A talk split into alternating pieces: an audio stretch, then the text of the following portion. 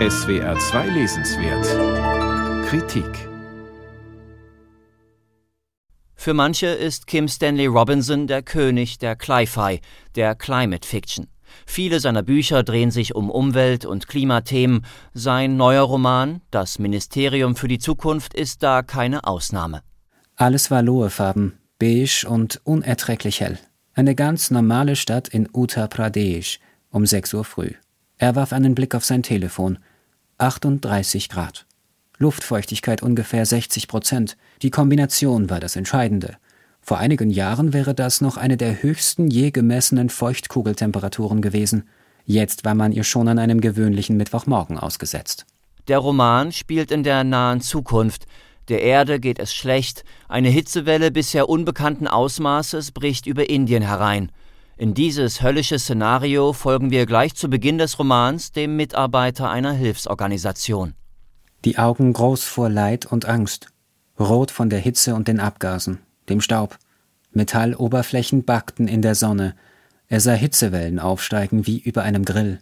Seine Muskeln wurden zu Brei. Nur ein Draht aus Angst hielt sein Rückgrat noch aufrecht. Kim Stanley Robinson macht Dinge schmerzhaft fühlbar. Dinge wie Feuchtkugeltemperatur. Was für viele Menschen noch ein Schreckgespenst aus den Klimaberichten des IPCC, des Weltklimarats ist, erweckt Robinson zum Leben bis einem beim Lesen vor Spannung selbst fast die Luft wegbleibt. Doch dann begeht der Autor einen unverzeihlichen Fehler. Er vergisst zu erzählen. Stattdessen fängt er an zu erklären. Auf mehr als 700 Seiten stellt er uns im fadenscheinigen Gewand eines Romans seine Ideen zur Lösung der Klimakrise vor. Eine neue UN-Behörde wird gegründet, das titelgebende Ministerium für die Zukunft.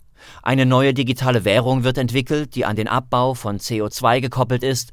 Banken und Energieunternehmen werden verstaatlicht und sogenannte Lebensraumkorridore für Tiere eingeführt. Nicht alle Ideen Robinsons sind schlecht, aber dem Autor gelingt es kaum, seine politische Programmatik literarisch zu verpacken. Der Plot ist dünn und die Protagonisten sind eindimensional, ständige Wiederholungen ermüden, dazu kommt Robinsons Lust zu polarisieren. Die Banker waren nutzlos. Sie würden sich lediglich Blicke zuwerfen und sich hinter dem fehlenden Enthusiasmus verschanzen, den ihre Kollegen an den Tag legten. Wenn die Welt kochte und die Zivilisation auseinanderfiel, war es nicht ihre Schuld, auch wenn sie die Katastrophe Schritt für Schritt finanziert hatten. Immer wieder setzt Robinson auf billige Klischees statt auf Nuancen. Banker sind widerwärtig, Ökonomen sind blöd, Amerika ist arrogant, China hingegen ist weitsichtig, Immer weiter begibt sich der Autor in politisch fragwürdige Gefilde. Neben naiver Kapitalismuskritik propagieren Robinsons Figuren nahezu unverhohlen Militanz.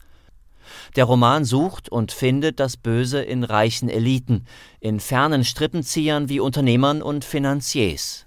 Die Schuldigen haben oft Sicherheitsmaßnahmen. Trotzdem sind sie einer zahlenmäßigen Überlegenheit meist nicht gewachsen. Ein Schwarm heranrasender Drohnen in Spatzengröße, die sich mit einer Geschwindigkeit von mehreren hundert oder gar tausend Metern pro Sekunde bewegen, ist schwer zu stoppen. In diesen Jahren starben die Schuldigen zu Dutzenden. Ein Roman darf natürlich alles, auch die reichsten ein Prozent der Weltbevölkerung über die Klinge springen lassen, aber wer so politpragmatisch schreibt wie Robinson, muss sich gefallen lassen, dass sein Roman als Meinungsbeitrag gelesen wird. Das Ministerium für die Zukunft mag die Kampfschrift eines Verzweifelten sein, angesichts der größten Herausforderung der Menschheit. Aber am Ende hat man vor lauter Belehrung nicht nur die Hitzewelle vergessen, man fühlt überhaupt nichts mehr. Und das ist nicht nur schlechte Literatur, das hilft auch der Klimapolitik nicht weiter.